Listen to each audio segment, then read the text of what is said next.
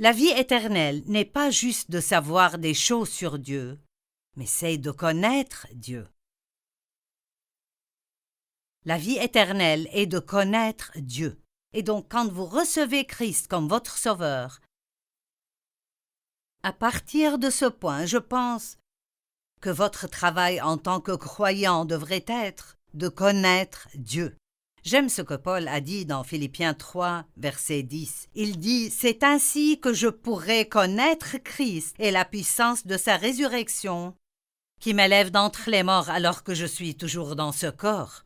Donc vous savez, nous sommes ici sur cette terre et nous sommes dans des corps physiques et le monde est plein de problèmes aujourd'hui. Mais Paul dit il y a un endroit où nous pouvons vivre où, bien que nous soyons là, nous pouvons être élevés. C'est la vie de la résurrection. Et vous n'obtenez pas ceci juste en sachant des choses sur Jésus. Vous ne pouvez pas avoir cela grâce à la foi de votre mère ou la foi de votre grand-mère. Vous devez le connaître vous-même, et la seule façon pour vous de le connaître est de prendre le temps de le connaître. Étudiez le caractère de Dieu. Étudiez les merveilleuses choses de Dieu. Prenez le fait que Dieu est bon et méditez là-dessus pendant quelques jours.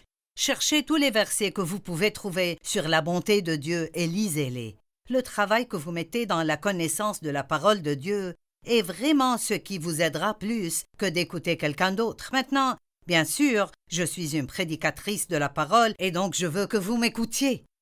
Ce que vous entendez de quelqu'un d'autre devrait juste être une étincelle qui enflammerait votre désir de connaître Dieu plus profondément vous-même.